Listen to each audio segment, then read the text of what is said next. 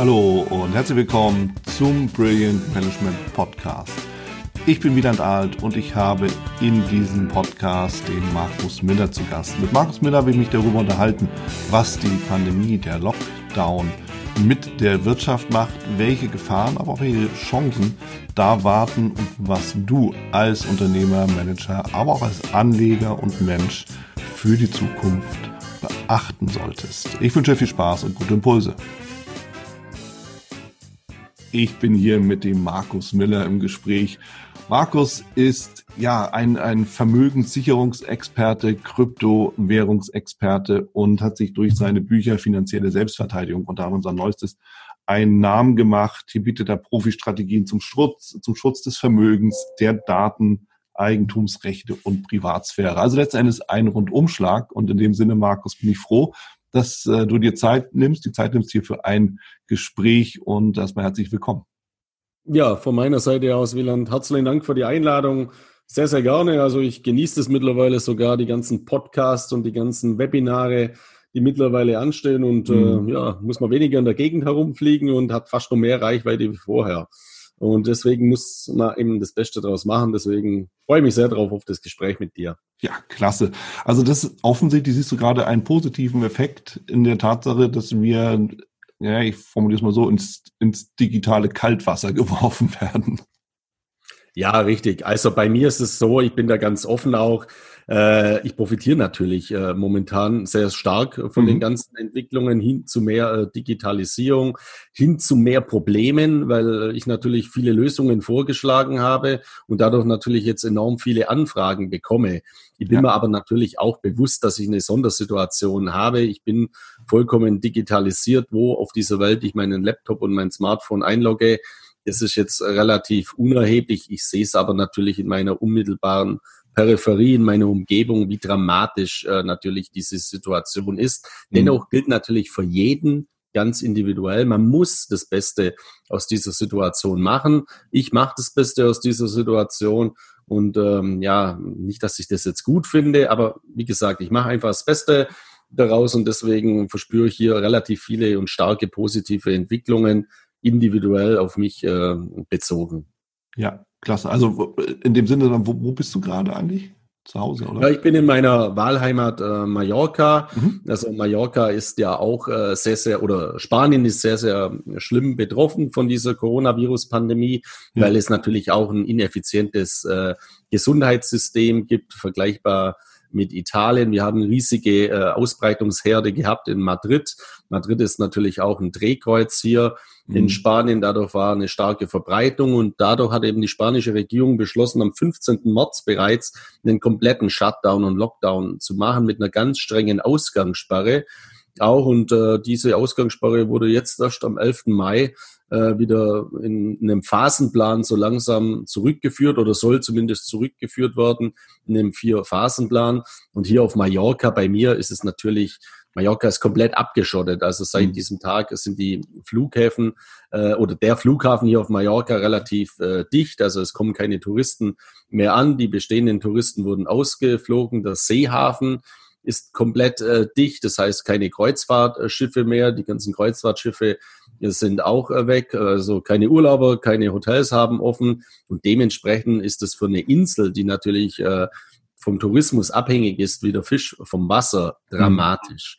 Ja. Und die ganzen Geschäfte haben zu. Und Mallorca wird nach dieser Krise nicht mehr das gleiche sein, ähm, wie es vorher war. Das hat natürlich jetzt auch Chancen hin zu mehr Qualitätstourismus, aber es werden viele daran natürlich scheitern. Es wird enorm viele Insolvenzen geben. Viele Geschäfte, Restaurants und so weiter werden nicht mehr aufmachen und äh, bin selber mal gespannt, wie das dann hier auf der Insel weitergeht und äh, wie sich dann Mallorca insgesamt eben in, in, der Zukunft positionieren wird. Und für mich heißt es eben auch, ich habe ja fast jede Woche oder alle zwei Wochen zumindest irgendwelche Vorträge gehalten in Deutschland. Das ist mhm. jetzt seit dem 15 äh, März praktisch auch eben nicht mehr da. Die ganzen Börsentage, weißt du ja selber, sind ja auch alle abgesagt worden. Ja. Und äh, ich würde jetzt mal fast sagen, ich habe mittlerweile das Doppelte, wenn nicht gar das Dreifache an Online-Webinaren in Relation zu dem, was ich vorher an Offline- oder On-Land äh, Seminaren gehabt habe. Dadurch äh, hat sich das jetzt einfach ins Internet verschoben mhm. und sogar noch äh, gesteigert. Ach, okay. Also es gibt natürlich immer auch Chancen, keine Frage. Ähm, jetzt haben du und ich, wir beide haben natürlich jetzt wirklich tatsächlich auch den Luxus, dass das, was wir machen, zumindest einem großen Teil oder einem guten Teil, eben auch digital dann eben auch durchzuführen. Und äh, ist schon richtig, ja, ob ich mich nur auf einer Bühne zeige oder auf dem Bildschirm, am Ende das Gesicht zählt und die Information. Ähm, das ist, ist sicherlich so. Ob sie das irgendwann tot läuft, ist eine andere Sache, das weiß auch keiner. Aber das ist schon mal so die Möglichkeit, das stimmt schon. Nur die haben natürlich auch nicht wirklich alle. Und das ist ja schon gesagt, die Situation auf Mallorca ist dramatisch. Und äh, aus meiner persönlichen Beobachtung heraus gilt das ja nicht nur für Mallorca, ist ja nicht isoliert, sondern klar, es gilt für alle Touristenregionen, ne, Ibiza und Co. Aber wahrscheinlich auch für Deutschland, oder wie beurteilst du das? Ja, selbstverständlich. Also ich habe ja zum Beispiel auch äh, Vorträge gegeben für einen Bundesverband Mittelständische Wirtschaft äh, mhm. in Deutschland. Also der gesamte Mittelstand ist natürlich jetzt enorm angeschlagen. Ja. Dieser Mittelstand hat ja auch davor schon geächtzt unter hohem Bürokratismus und äh, unter einer Steuerbelastung und so weiter. Und das ist jetzt natürlich noch mal eins drauf, dass dieser gezwungene Lockdown erfolgt ähm, ist. Und die anderen Punkte sind natürlich die in Bezug auf die Hilfsgelder. Mhm. Äh, ja, es wurden natürlich äh, Hilfsgelder angekündigt. Äh, Olaf Scholz hat ja hier dieses Wort von der Bazooka in den Mund genommen und das wird ihm aus meiner Sicht eben in der Zukunft noch auf den Kopf fallen, weil da hat er natürlich eine Anleihe genommen bei Mario Draghi mit seinem Ausspruch whatever it takes. Ja. Also Peter Altmaier hat gesagt, kein einziger Arbeitsplatz wird verloren geben. Oh. Ähm, ist ja fast schon lächerlich und peinlich jetzt, weil es werden Hunderte, Tau äh, Hunderttausende, wenn nicht gar Millionen Arbeitsplätze in Deutschland verloren gehen. Deutschland hat ja sowieso auch schon davor ein strukturelles Problem gehabt in, in, in Kernmärkten, wie beispielsweise der Automobilindustrie. Mhm. Und da wird diese Coronavirus-Pandemie natürlich vieles noch verstärken, verschärfen zum Schlimmeren und viele Selbstständige, viele mittelständische Unternehmen werden enorm belastet sein jetzt mit diesen Folgen der Coronavirus-Pandemie. Und mhm. das gilt jetzt nicht nur für Deutschland, sondern es gilt für fast alle Länder jetzt auf dieser Welt, zumindest für alle Industrieländer, dass diese, äh, ja, dass dieser Abschwung äh, jetzt massiv da ist. Wir wären früher oder später sowieso in eine Rezession gefallen. Das ist ja vollkommen normal nach all diesen Jahren des Booms, das wir jetzt seit der Finanzkrise 2008 gesehen haben. Auch natürlich geschuldet dem billigen Geld. Mhm. Aber jetzt wird diese Rezession natürlich umso schlimmer. Und jetzt geht unter Umständen halt dieser Wirkmechanismus des billigen Geldes auch verloren. Weil, äh, ja, was will man denn mit Krediten oder äh, wie soll man diese Schulden auch irgendwann mal zurückzahlen? Und auf der anderen Seite ist es so, äh, die Unternehmen oder die Selbstständigen, die müssen natürlich überleben und die müssen ihr Geschäft ja wieder haben oder wieder hochfahren können. Bei einem Friseur mag das jetzt äh, funktionieren, aber bei vielen wie einem Webseitenhersteller oder Marketingagenturen, Eventveranstaltern, ich meine, wir haben das Oktoberfest in München ähm, abgesagt jetzt im Herbst. Also das sieht man ja, welche Zeithorizonte wir aktuell sprechen. Das mhm. ist ja jetzt nicht eine Frage von Wochen, sondern von Monaten und von Jahren, bis wir wieder in ein normales Leben zurückkommen, außer es kommt vorher ein Impfstoff. Und auch da, wie man ja sieht im Internet oder in vielen Fernsehdiskussionen bezüglich der Impfthematik, werden wir dann noch ganz andere Probleme und ähm, ja, ideologische Diskussionen haben. Ja, ja, also es, es ist natürlich auch vieles nicht wirklich greifbar, ja. Und ähm, gerade so die Frage, was mache ich? Und auch, auch aus Politikersicht, ne, da will sich natürlich auch niemand den Schuh anziehen, dass er irgendwie äh, zigtausende Tote zu verantworten hat, wie auch immer man das dann eben auch messen will. Ähm, das ist natürlich einfacher, mal so ganz böse, ketzerisch gesagt, dann irgendwie darauf zu spekulieren, dass sich die Wirtschaft dann ähm, entweder wieder erholt oder das, was an dramatischen Folgen passiert. Und das ist wahrscheinlich ja äh, eher die, äh, die größere Wahrscheinlichkeit, dass das sich dann so etwas länger hinzieht und das nicht mehr in den direkten Zusammenhang zu bringen ist.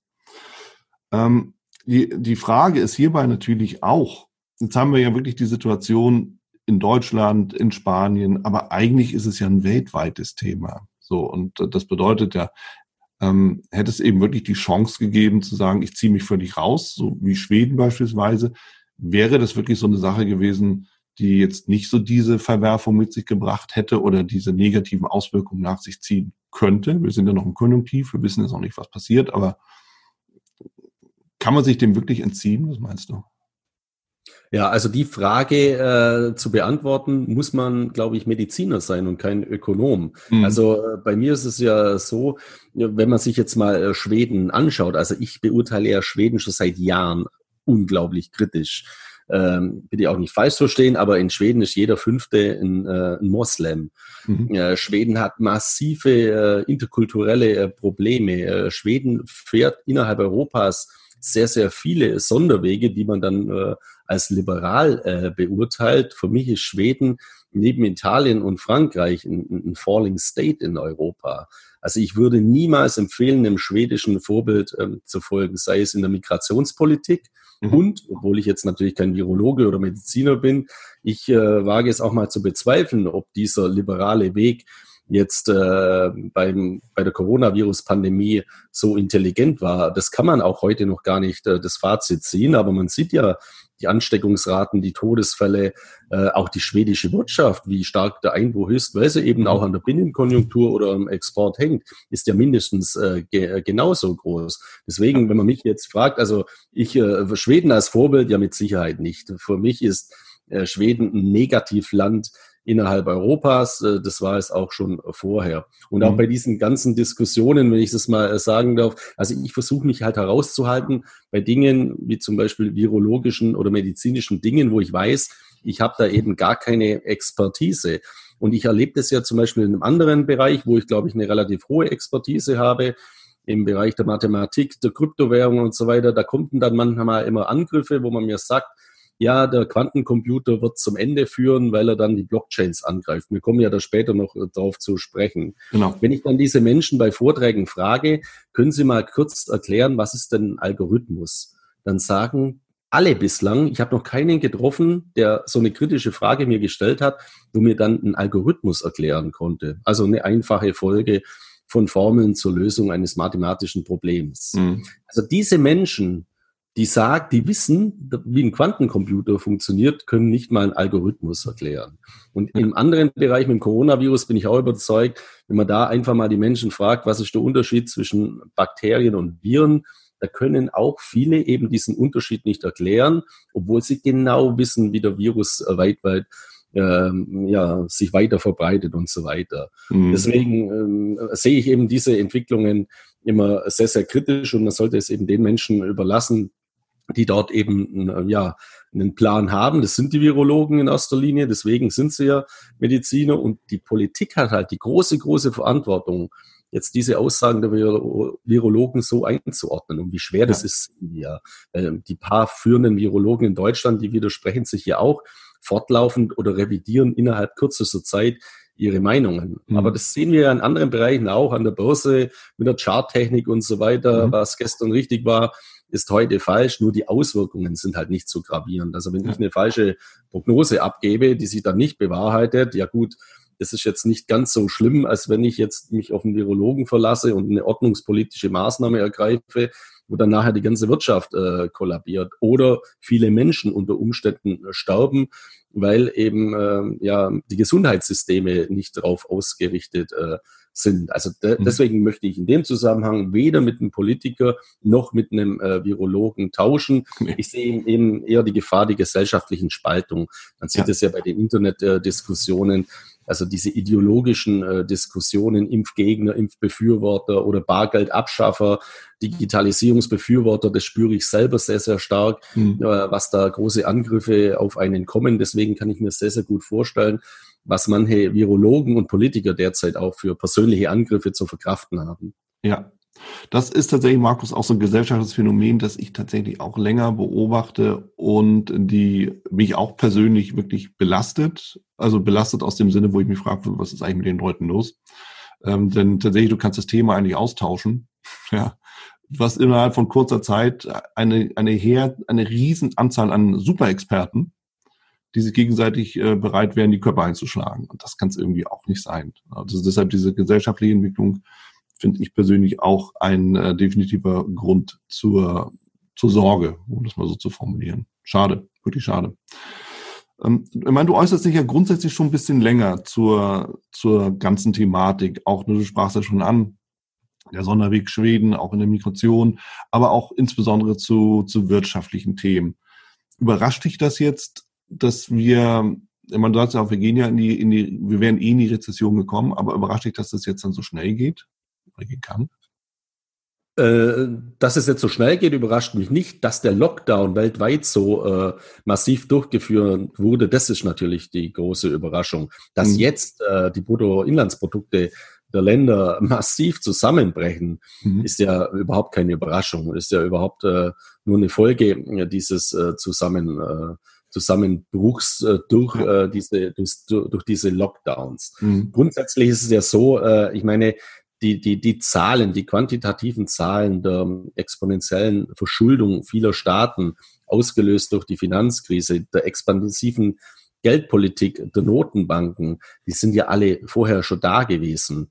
Und der Coronavirus-Pandemie ist jetzt eben ein, massiven, ein massiver Verstärker aller Probleme, aller strukturellen Probleme, die wir auch vorher schon hatten. Mhm. Und das jetzt mit noch mehr Geld und noch mehr Schulden zu lösen, ist halt ein ganz, ganz gefährlicher Weg, ja. der eben äh, ja in einen, in einen Shutdown der Systeme führen kann. Also nicht nur einen Shutdown der Wirtschaft, der temporär sein wird, mhm. sondern dass wir wirklich einen Systemkollaps erleben in den unterschiedlichen Segmenten, vom Gesundheitssystem übers Rentensystem bis hin zu unserem gesamten Geldsystem. Unser Geld wird verwässern, unser Geld wird entwerten. Mhm. Und wenn man das Problem irgendwie konsequent lösen äh, will, oder muss eines Tages, dann ist auch der Weg zu einer Währungsreform, wie immer, in welcher Art und Weise die auch ausgestaltet sein mag, jetzt bereits vorgezeichnet, weil so kann es nicht weitergehen. Diese Schulden können niemals äh, mit konventionellen Mitteln zurückbezahlt werden. Hm.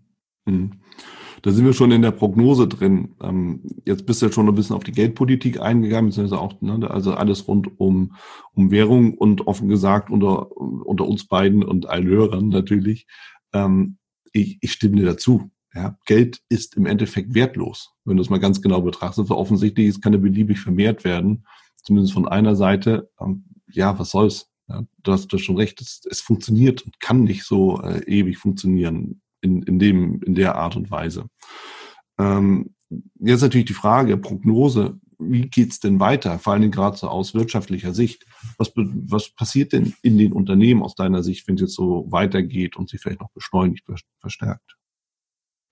Ja gut, es wird äh, zwei Dinge, die sind relativ einfach heute schon zu prognostizieren. Mhm. Es wird zu einer Insolvenzwelle kommen äh, mhm. bei Unternehmen. Also viele werden eben diese Krise trotz Hilfsgeldern nicht überleben. Und ja. es wird natürlich auch äh, in diesem Zusammenhang zum massiven Arbeitsplatzabbau äh, kommen, also eine Jobkrise. Also mhm. viele Menschen werden ähm, ihre Arbeitsstellen verlieren. Ganz mhm. extrem sehen wir das ja in den USA. Dieser ganze Boom der letzten Jahre seit der Finanzkrise wurde innerhalb von zwei Wochen oder von einem Monat kann man jetzt mal sagen, dieser mhm. Jobboom mhm. wird vollkommen äh, zerstört und die Menschen sitzen eben auf der Straße, weil wir hier in Amerika eben diese Hire and Fire Mentalität haben und jetzt nicht diese diese Dinge, wie wir sie in Deutschland beispielsweise haben, dass wir massive Eingriffe ins Insolvenzrecht haben, dass man jetzt eben temporär gar keine Insolvenz anmelden muss, dass man die Leute gar nicht entlassen kann, weil es eben Arbeitsschutz und Kündigungsschutzregelungen gibt, was ja auch gut ist. Also ich will das gar nicht äh, schlecht reden, nur wir ähm, ja, verschieben ja die Probleme einfach in die Zukunft. Und wenn mhm. keine Arbeit da ist, äh, dann bringt mir der Kündigungsschutz jetzt auch relativ wenig, weil irgendjemand muss ja diese Arbeitskraft weiter bezahlen, entweder der Staat oder das Unternehmen. Das Unternehmen wird es nicht auf Dauer können, sonst geht's äh, in die Insolvenz. Mhm. Also muss es der Staat und auch der Staat wird es nicht auf Dauer äh, können, weil ansonsten kollabieren die staatlichen Systeme. Also es ist ein großer Teufelskreis und die Probleme, die strukturellen Probleme hatten wir ja vorher schon. Mhm. Dass in Deutschland, der DAX beispielsweise auch, sehr Old Economy lastig ist und dass wir uns eben mit großen neuen Technologien nicht so befasst haben wie jetzt die Chinesen oder die US-Amerikaner mit den großen Big Techs wie Facebook, Amazon, Alphabet, äh, Apple und so weiter. Also mhm. solche Konzerne gibt's ja in Europa gar nicht. Also wir haben im Bereich der Digitalisierung riesige äh, Defizite, die wir ausholen müssen. Und in meinem Buch Finanzielle Selbstverteidigung, das ich ja im, äh, also weit vor dieser Coronavirus-Krise geschrieben habe, habe ich ja drei grundlegende Herausforderungen für die Zukunft herausgestellt. Und an denen hat sich durch die Coronavirus-Pandemie nichts verändert. Die sind nur verstärkt worden. Das ist die Digitalisierung, die Demografie und die Migration. Das sind für Deutschland auch die größten Herausforderungen. Digitalisierung, das kann man angehen. Demografie, das sind äh, Prozesse von Jahrzehnten. Also die Menschen äh, werden immer älter, es gibt immer weniger Junge. Die Rentensysteme wurden in den 60er Jahren aber auf was ganz anderes konzipiert mit einem mhm. Generationenvertrag, dass die Jungen äh, für die Alten bezahlen. Und dann gibt es das Thema Migration. Und beim Thema Migration ist mir immer ganz wichtig, wenn man äh, immer das Migra Thema Migration in den Raum wirft, dann denkt man immer an erster Linie an Flüchtlinge und Einwanderung. Ja. ja, das ist ein großes Problem. Deutschland hat demografische Probleme, deswegen brauchen wir Migration. Wir brauchen junge, qualifizierte Zuwanderer als Beitragszahler in unsere Arbeitsmärkte und als Beitragszahler in unsere Sozialsysteme. Deutschland muss ein Einwanderungsland werden, ein qualifiziertes Einwanderungsland. Was wir aber in den letzten Jahren haben, ist eben eine vollkommen unqualifizierte Zuwanderung über den Asylbereich eben als Leistungsempfänger in unsere Sozialsysteme. Und das wird eben scheitern. Das kann nicht gut gehen. Da brauchen wir eine Lösung. Mhm. Vorbilder wären hier eben Länder wie Australien oder Kanada, die ganz strikte Einwanderungsgesetze haben. Also wir werden unsere demografischen Probleme nicht mit dem Asylrecht lösen können. Deutschland braucht dringend ein Einwanderungsgesetz. Und mhm. auf der anderen Seite beim Thema Migration äh, was viel zu kurz kommt. Wir haben eine Auswanderungswelle, wir haben einen Exodus an Leistungsstarken, an Millionären, die Deutschland, die Europa verlassen. Gerade auch aufgrund der zunehmenden Probleme, äh, die wir jetzt sehen. Auch auf Basis von Diskussionen, die wir derzeit haben zum Thema Sonderabgabe, Vermögensteuer, mhm. Einführung und so weiter. Ja, damit verschrecken wir ja die Leistungsstarken. Und wir ziehen natürlich auch keine Einwanderer an, die jetzt mit großen Vermögenswerten planen, auszuwandern aus anderen Regionen, mhm. weil die gehen dann eben in die Schweiz oder nach Kanada, nach Australien, nach Israel.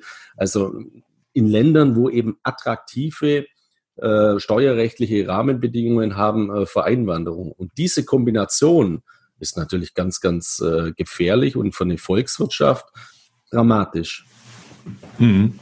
Was bedeutet das denn jetzt ganz konkret? Jetzt angenommen, ich bin Unternehmer oder Manager.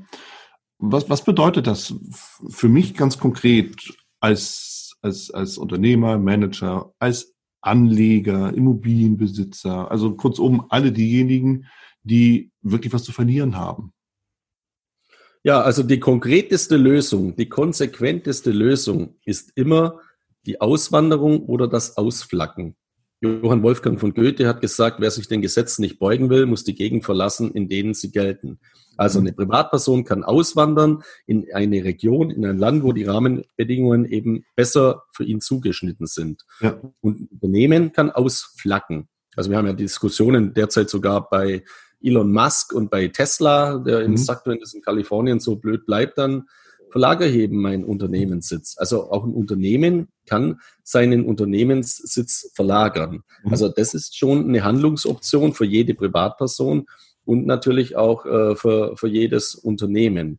Und mhm. ansonsten gilt eben sowohl für Unternehmen wie auch Privatpersonen oder Unternehmer, ja, diversifizieren, sich eben auf die Herausforderungen für die Zukunft vorzubereiten, indem bestehende Vermögenswerte diversifiziert werden.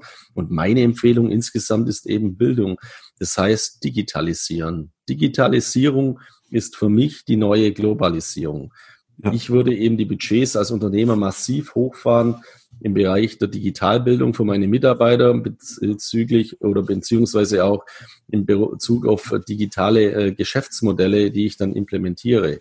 Ich weiß auch, das geht natürlich nicht in jeder Branche. Also jetzt mhm.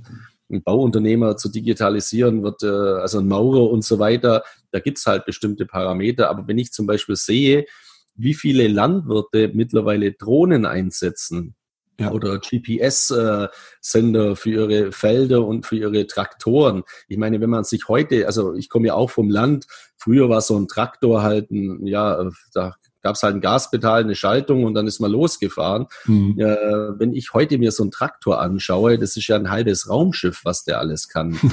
GPS-Peilung und äh, dann äh, wie das Saatgut genau verteilt wird und alles Mögliche berechnet wird. Also da geht ja auch äh, die, die, die Tendenz schon, äh, schon hin zur Hightech-Industrie. Und äh, jeder muss halt diese Wege beziehungsweise die Möglichkeiten für sich selber ähm, strukturieren.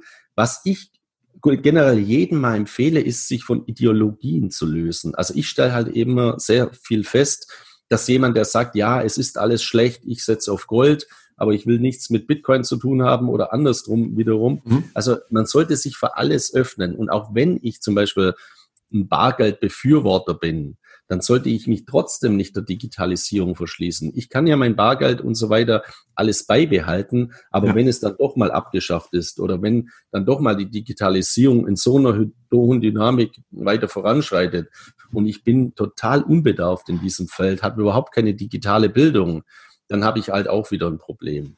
Deswegen ja. sich eben breiter aufstellen und vor allem Bildung, Bildung, Bildung gerade im Segment der Digitalisierung, weil ich kann nicht mir, also ich kann mir nicht leisten, heute gegen die Digitalisierung zu sein. Weil mhm. das ist die Zukunftstechnologie schlechthin. Das wird gesellschaftliche, wirtschaftliche Veränderungen in enormen Dimensionen mit sich bringen. Deswegen muss ich da zumindest äh, Basiswissen mitbringen und mich darauf aufstellen. Und vielleicht, wenn ich noch relativ jung bin, und mein bisheriges Geschäftsmodell oder meine bisherige Arbeitsplätze, aber mein bisheriger Arbeitsplatz ist gefährdet, dass ich dann eben auch die Transformation mit angehe und mir eben einen zukunftssicheren Arbeitsplatz äh, suche, umschule oder wie auch immer im Bereich dieser Digitalisierungsmodelle äh, und eben dieser neuen digitalen Ökonomie, zu der wir ja immer stärker übergehen. Ja, also wahre Worte, große Worte, Markus, weil es sind viele, viele Dinge mit dabei. Ich meine, klar, wenn du sagst, Auswandern, Ausflaggen ist eine Lösung, nur das befeuert ja diese Auswanderungswelle und ist natürlich für eine Volkswirtschaft tödlich. Müssen wir mal ganz klar sagen. Deshalb gefällt mir natürlich auch schön äh, sehr der Ansatz Digitalbildung, äh, sich auch vor allen Dingen ähm, um zukünftige Arbeitsplätze eben zu bemühen, zu kümmern. Das bedeutet am Ende lebenslanges Lernen. Finde ich gut, bin ich eh ein großer Freund von sich von Ideologien zu lösen, finde ich einen wichtigen Punkt, weil das ist das, was, was die Menschen ja schon seit, seit Anbeginn der Zeit sozusagen immer wieder zurückgeworfen hat. Ne? Denn äh, wenn, wenn ich einfach nicht mit der Zeit gehe, dann gehe ich eben einfach mit der Zeit. Und das ist so. Und um ein Beispiel zu bringen, ich hatte letztens, war ich unterwegs, ja, letztens also vor dem Shutdown, äh, mit dem Lockdown war ich unterwegs ähm, nach Frankfurt, hatte aber in der Eile mein Portemonnaie vergessen, hatte aber mal auf meinem iPhone die Apple Wallet Gibt's auch von anderen Firmen im Übrigen. Und äh, siehe da, ich habe überlebt. Aber es geht eben nur, weil ich halt äh, dementsprechend mich schon vorher mal damit mal beschäftigt hatte, bevor ich es brauchte. Und ich glaube, das kann man ja im Kleinen genauso erfahren wie im Großen dann. Genau richtig, genau richtig. Also Parallelstrukturen aufzubauen. Mhm. Parallelstrukturen heißt auch Diversifikation. Ja. Und äh, ich äh, sage niemand, äh, machen Sie jetzt ein Bitcoin-Konto und schichten Sie Ihr Festgeld von der Sparkasse um. Nee, nehmen Sie mal 100 Euro, machen Sie ein Bitcoin-Konto, installieren Sie mal auf dem System, wo Sie sind oder Ihr Smartphone haben, äh, ja, Samsung Pay, Google Pay, Apple Pay, genau. äh, je nachdem, ob man Android oder iOS äh, jetzt eben hat. Ja. Oder man kann ja auch komplett davon äh, weggehen, Swatch Pay zum Beispiel. Also Swatch ist so ein Uhrenhersteller aus der aus der äh, Schweiz, die haben auch ein Zahlungsverkehrssystem, wo man dann auf seine Uhr hat. Da muss man dann gar keine Angst haben, äh, jetzt, dass man da irgendwelche ganz großen Fehler macht. Ich setze das zum Beispiel ein für meine kleinen Kinder, mhm. also für meine, für meine Tochter, so klein ist die jetzt auch nicht. Äh, die ist elf Jahre, die hat dann eine Swatch Pay an der, an der Hand und ich kann schauen, für was die so das Geld eben ausgibt. Das hat auch Vorteile am Strand. Die braucht kein Geld eben mit, äh, mittragen, wo sie verliert und so weiter. Mhm. Und ich habe trotzdem eine Kontrolle über mein Smartphone und sehe, was die eben so macht. Und die bekommt dann eben ihr Taschengeld nicht 10 Mark oder 10 Euro, also 10 Mark wie ich früher oder 10 Euro ja. oder 20 Euro heute, sondern die bekommt halt ihr, ihr Geld äh, eben auf ihr digitales Konto auf ihre Wallet und kann damit umgehen. Und man muss eben auch diese Bildung bei der Kinder äh, fördern, weil das sind die digitalen Generationen. Und wenn die auf diese Herausforderungen nicht vorbereitet sind, werden sie schwer haben in der Zukunft. Und ja. genauso geht es natürlich auch andersrum. Äh, wenn jetzt eben die Eltern oder Großeltern nicht digital besonders gebildet sind, können mhm. ja die Kinder oder Enkel denen auch erklären, äh, wie funktioniert jetzt ein Smartphone, wie äh, richte ich zum Beispiel ein Mobile Payment System ein und somit auch, äh, dass junge Generationen, die älteren Generationen in Bezug der digitalen Bildung Schulen weiterbringen. Mhm. Also Schulen ich jetzt in dem, also einfach privat ähm, das zeigen, wie das funktioniert. Und das finde ich immer ganz toll, wenn bei meinen Vorträgen zum Beispiel der Opa mit der Enkeltochter da ist und mhm. äh, die das äh, gemeinsam eben angehen, weil das ist auch ähm, äh, ja die Zukunft und man muss eben den Menschen auch zeigen, den Älteren und vor allem auch den Skeptischen, welch gigantischen Vorteile diese Digitalisierung gerade auch im zunehmenden Alter mit sich bringt. Das Internet ist ein Tor zur Welt. Und diese ganzen Applikationen, die wir haben, die mhm. bringen so viele äh, große äh, Vorteile. Und die Nachteile, also die Risiken, die lassen sich eben durch Bildung, wenn man diese Medien äh, strukturiert und optimiert eben anwendet, so auf ein Maß reduzieren, dass man damit leben kann. Meine Geldbörse kann ich auch verlieren in der U-Bahn oder mir wird sie, kann sie geklaut werden. Und ich äh, glaube, die Wahrscheinlichkeit, dass ich mein Geldbörse verliere, äh, mit 500 Euro Schein drin und der ist dann weg, ist weit höher, als mhm. dass ich mein Smartphone verliere oder wenn das geklaut wird, weil dann spare ich das halt innerhalb kürzester Zeit oder durch meine mehrfach äh, Authentifizierungen hat ein Dieb sowieso gar keinen Zugriff drauf. Also ich fühle mich in dieser digitalen Welt viel sicherer als jetzt in der analogen Welt mittlerweile. Mhm. mhm. Kann ich bestätigen, wie gesagt, mein Beispiel, ne, ich habe das Portemonnaie vergessen und habe trotzdem überlebt, wäre vor ein paar Jahren einfach nicht möglich gewesen. Ne? Ich wäre im Taxi gescheitert, ich wäre im Hotel gescheitert, ich wäre beim Essen gehen gescheitert. Ich hätte im Endeffekt meine Reise abbrechen müssen, wäre aber auch nicht mal nach Hause gekommen. also von daher, da stecken viele Dinge drin. Auf der anderen Seite, Markus, hast du ja eben direkt auch Wasser auf die Mühlen der Bargeldbefürworter gegossen. Du sagtest nämlich, und dann weiß ich genau, was meine Tochter mit dem Geld macht. Und das ist natürlich für viele ein rotes Tuch. Das ist klar. Das ist vollkommen äh, klar. Aber ähm, es ist ja so, man muss sich einfach mal bewusst werden, ja, Bargeld, da hat man eben dann keine direkte digitale Kette, wenn man schaut, was man mit dem Geld macht äh, weil es eben analog ist und nicht nachvollziehbar. Das gilt aber für Mobile Payments in diesem Zusammenhang auch. Ja. Oder man kann beide Welten miteinander verknüpfen. Ich habe zum Beispiel eine Leserin, die ist 86 Jahre alt und die, ähm, die spielt einfach unheimlich gern in Online-Spielcasinos. Jetzt äh, hat aber ihr Sohn äh, auch eine Kontovollmacht, was in dem mhm. Alter natürlich Sinn macht bei der mhm. Leserin. Mhm. Und der sieht dann eben, wenn da Abbuchungen erfolgen für Online-Spielcasinos. Ja. Und wenn meine Mutter eben ständig eine Abbuchung hat von Online-Spielcasino, würde ich mir eben auch große Sorgen machen um meine Mutter und würde vielleicht sogar eingreifen, genauso wie ich es meiner, bei meiner elfjährigen Tochter auch äh, machen würde. Mhm. Dennoch ist es jetzt eben das Freiheitsrecht dieser Dame äh, im betagten Alter und die nutzt eben Mobile Payments mittlerweile, um äh, ganz diskret äh, eben ihre Dinge zu tätigen, also ihre Zahlungen zu machen, indem sie es eben äh, über einen QR-Code, das Bargeld im Supermarkt einzahlt. Den Barcode, also diesen QR-Code, hat sie sich vorher eben beim Online-Spielcasino dann über eine Mobile Payment-Zahlung äh, geben lassen. Also auch diese beiden Kombinationen funktionieren ganz, ganz hervorragend. Und diese digitale Welt, wenn sie auch noch abgesichert ist über kryptografische Schlüssel, mhm. die bietet gerade Möglichkeiten zu noch mehr Diskretion im Leben. Und man muss ja auch die Welt nehmen, so wie sie ist. Wir haben die Abschaffung des 500-Euro-Scheins. Welche Geschäfte nehmen denn noch große Bargeldzahlungen äh, mittlerweile an? Also wir haben in vielen Ländern mittlerweile Bargeld Obergrenzen, wie zum Beispiel in Frankreich, von 1000 Euro. Bei Edelmetallen haben wir sie da aktuell in Deutschland eben runtergesetzt seit dem 01.01.2020 auf 2000 Euro. Mhm. Wenn mal eine große Krise kommt oder wenn äh, der Regulator, der Gesetzgeber das weiter forcieren möchte, ja, dann ist halt die Bargeldobergrenze irgendwann mal 100 Euro und dann kann ich mit meinem gehorteten Bargeld genauso wenig anfangen mit, wie mit meinem gehorteten Bargold. Also mhm. Gold habe ich dann zwar anonym gekauft, aber wie kriege ich es zurück in den Geldkreislauf? Gar nicht. Und das muss eben den Menschen auch äh, bewusst sein. Und da habe ich lieber ein paar Bitcoin auf meine Wallets rumliegen, weil die kann ich überall wieder äh, einsetzen in der Schnittstelle zum Fiat, also zum, zum Euro-Geld. Mhm. Als weitere Alternative, nochmals, ich bin kein Befürworter der Bargeldabschaffung. Ich bin kein Politiker. Ich bin Analytiker. Ich schaue mal an, was passiert. Und ich sehe, Bargeld wird faktisch abgeschafft. Auf zwei Ebenen. Einmal auf der technologischen Ebene, die empfinde ich als mehr als positiv weil ich mich immer ärgere, wenn von mir im Supermarkt wieder irgendjemand seine Münzen zusammenklaubt und ewig braucht, bis er dann zahlt. Das ist vorsinnflutlich. Das hat für mich nichts Zukunftsfähiges. Deswegen, der technologische Fortschritt ist sehr gut. Also, und dann gibt es aber die zweite Ebene, das ist die regulatorisch-politisch gewollte Bargeldabschaffung.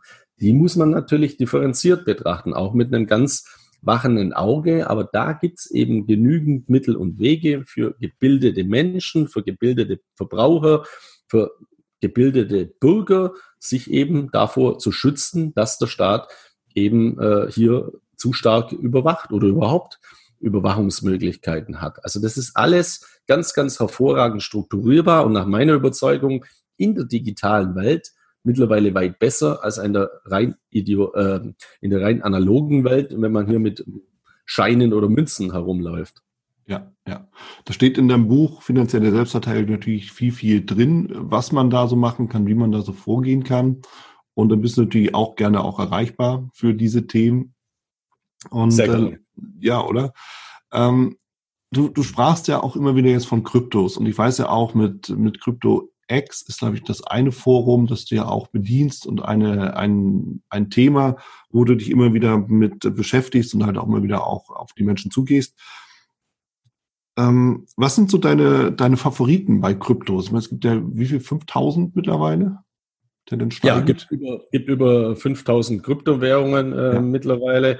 Ja, äh, es gibt einen Favorit, die digitale Kryptowelt-Leitwährung und das mhm. ist eben der Bitcoin. Der hat auch einen Anteil an der gesamten Marktkapitalisierung von 67 Prozent. Das heißt, wenn jetzt äh, jemand in diese Kryptowelt neu einsteigt, dann soll er in erster Linie den Bitcoin kaufen. Damit mhm. ist er schon mal sehr, sehr äh, gut bedient, den in Tranchen immer mal wieder nachkaufen, weil er natürlich auch eine hohe Volatilität, Volatilität, also hohe Schwankungen hat und dann eventuell eben auf die weiteren fünf bis zehn bis 15 bis 20 führenden Kryptowährungen setzen und noch ein bisschen weiter diversifizieren.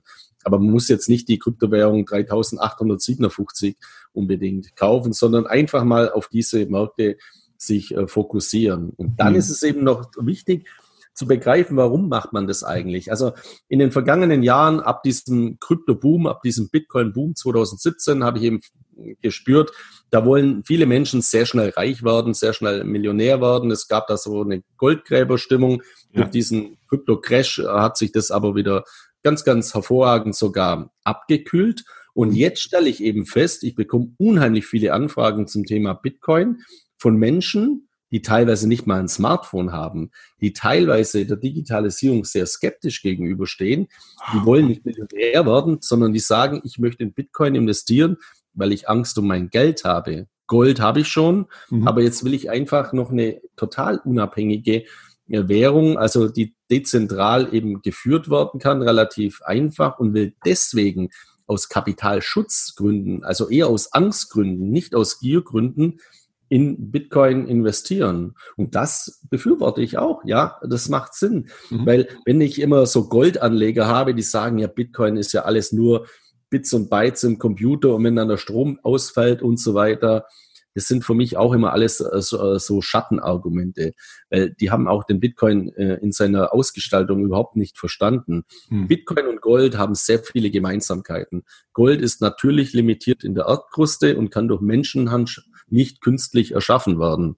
Also chemisch oder physikalisch. Ja. Und beim Bitcoin ist es so, der hat auch eine Limitierung. Keine natürliche, sondern eine mathematische, algorithmische auf 21 Millionen Stück.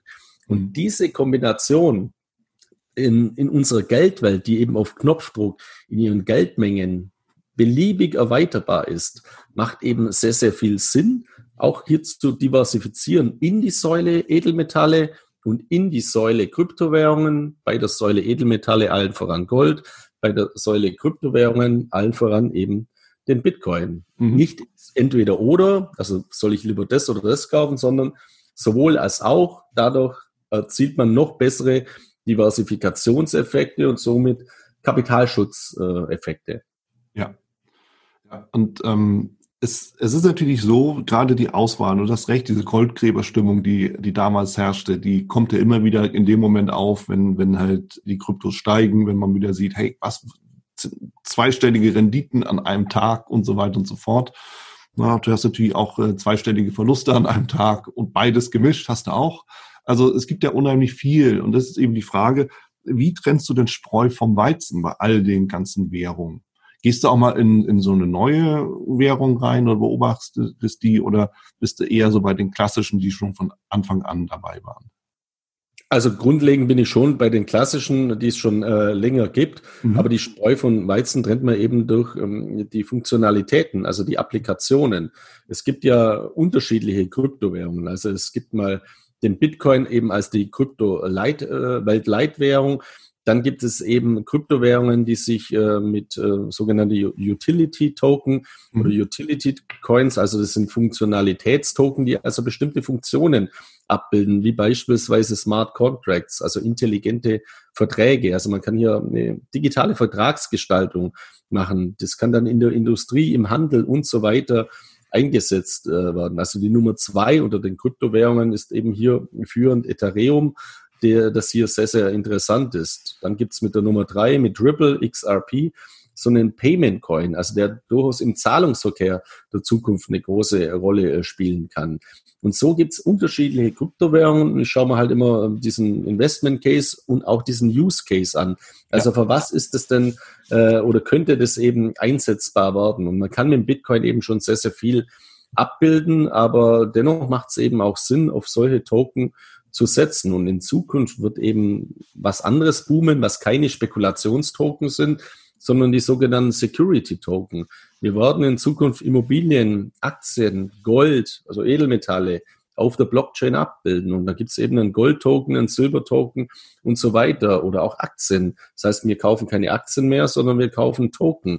Also das, was wir jetzt gesehen haben an den Börsen der letzten Jahre, von der Streifbandverwahrung, also dass man ein effektives Stück hatte, das man dann übergeben hat oder vom Parketthandel, dass die Händler ähm, Parkettbörsen herumgeschrieben haben, von dir an dich, wurde ja digitalisiert mit der Giro-Sammelverwahrung, mit elektronischen Handelssystemen, wie allen voran beispielsweise Xetra.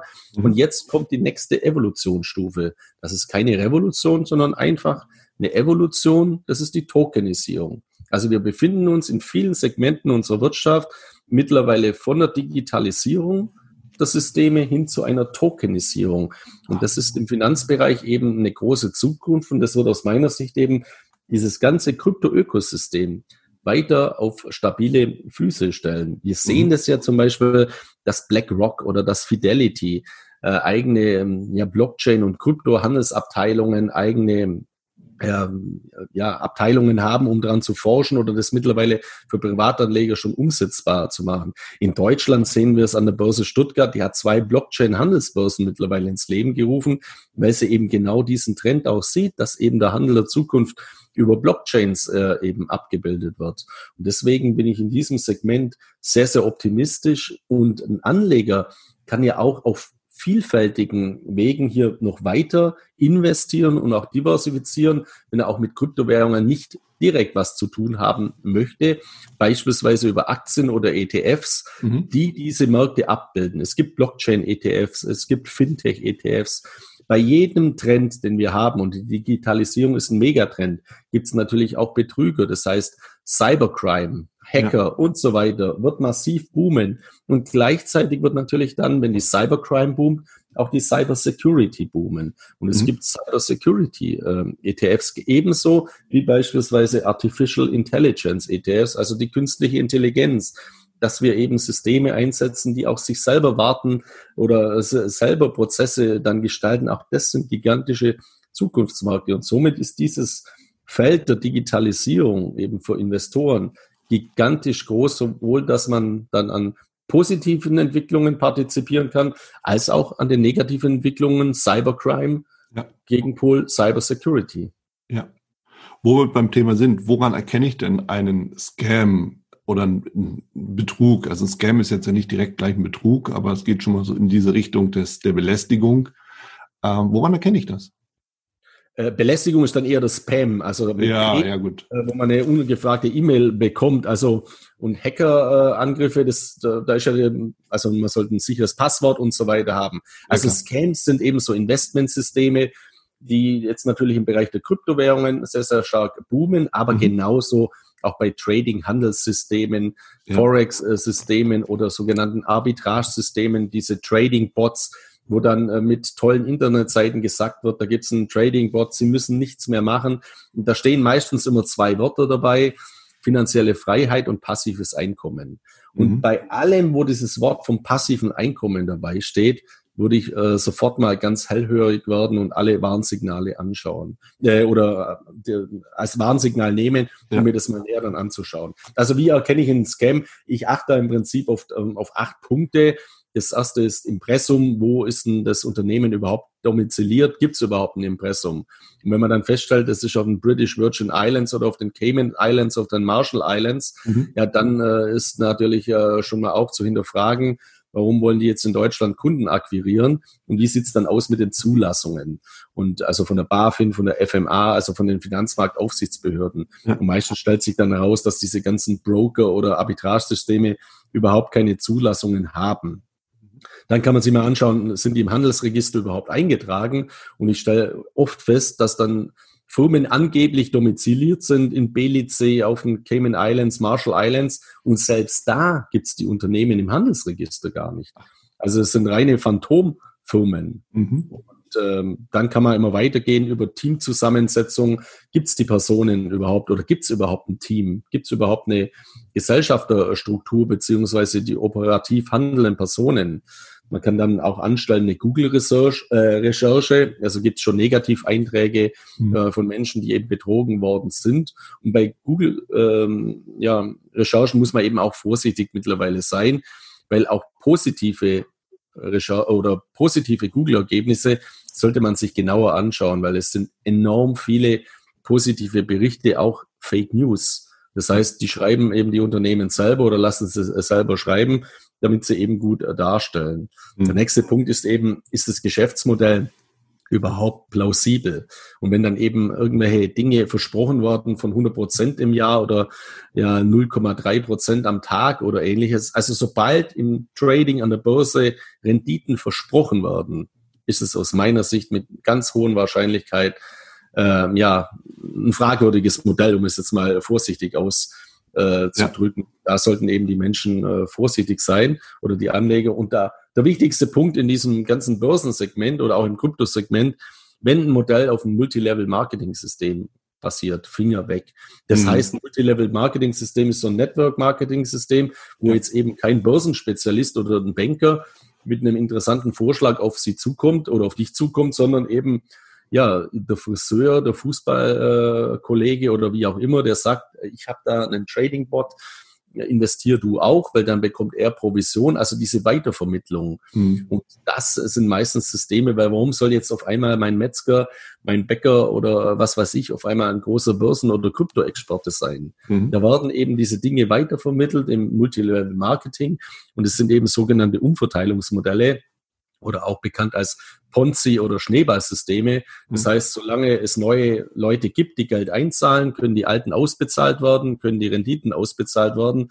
Aber all diese Systeme rein mathematisch stoßen eben früher oder später an ihre Grenzen. Ja. Dann zahlen nicht mehr genügend Leute ein, dann fällt das Ganze aus. Also dieses, das sind die Schneeballsysteme und die klassischen Scam-Systeme, wo man an der Börse oder an den Kryptomärkten derzeit sehr stark äh, sehen. Das sind eben Systeme, wo sie einzahlen. Es wird versprochen, dass getradet wird. Es wird aber gar nicht getradet, sondern ihr Geld wird einfach veruntreut. Und hier wird sehr viel mit Prominenten geworben. Also, dass ein Modell, ein Trading-Modell bei der Hülle der Löwen sehr erfolgreich war, dass ja, ja, Carsten genau. Marschmeier investiert, dass Dieter ja, Bohlen genau. investiert, dass Thomas Gottschalk investiert. All diese Namen äh, sind Fake News und die, die werden missbraucht. Also Thomas mhm. Gottschalk oder Dieter Bohlen die wissen gar nichts davon, beziehungsweise jetzt wissen sie natürlich schon davon, dass, weil man ihren Namen verbraucht, aber die gehen rechtlich äh, natürlich auch dagegen vor. Also mhm. das sind alles Fake News und da einfach immer bitte absolut die Finger weglassen, weil das Geld ist weg. Und wenn man dann noch das weitervermittelt im Freundeskreis, dann kommt neben dem finanziellen Schaden oftmals noch ein haftungsrechtliches Risiko dazu oder ganz einfach, indem man eben ja auf der emotionalen, sozialen Ebene seine Freunde vertrauen missbraucht auch oder dann ganz tragische Entwicklungen kommen, ja. dass dann eben man keine Freunde mehr hat, weil man alles so ein blödes System aufgeschwatzt hat, wo dann äh, gescheitert ist. Ja, ja, das verbindet alle MLMs im Zweifelsfall. ja, zumindest die auf diesem äh, Segment. Und auch wenn man jetzt geschädigt ist, also wenn das Kind in den Brunnen gefallen ist, rate ich jeden eben, erstatten Sie eine Anzeige bei der Polizei, schreiben Sie eine Mail an die BaFin, Deutschland, Österreich, die Finanzmarktaufsicht und lassen Sie zumindest prüfen, ob Sie den Rechtsweg gegen Ihren Sponsor äh, beschreiten können. Klar, wenn der Sponsor mein Onkel oder meine Schwester ist, dann äh, überlege ich mir natürlich auch, ob ich da rechtlich dagegen vorgehe. Aber, aber grundlegend nehmen Sie Ihre Rechte wahr und das grundlegende Recht, eine Anzeige bei der Polizei zu erstatten, das ist kostenlos und mhm. das ist immer sinnvoll in solchen Fällen. Ja, absolut.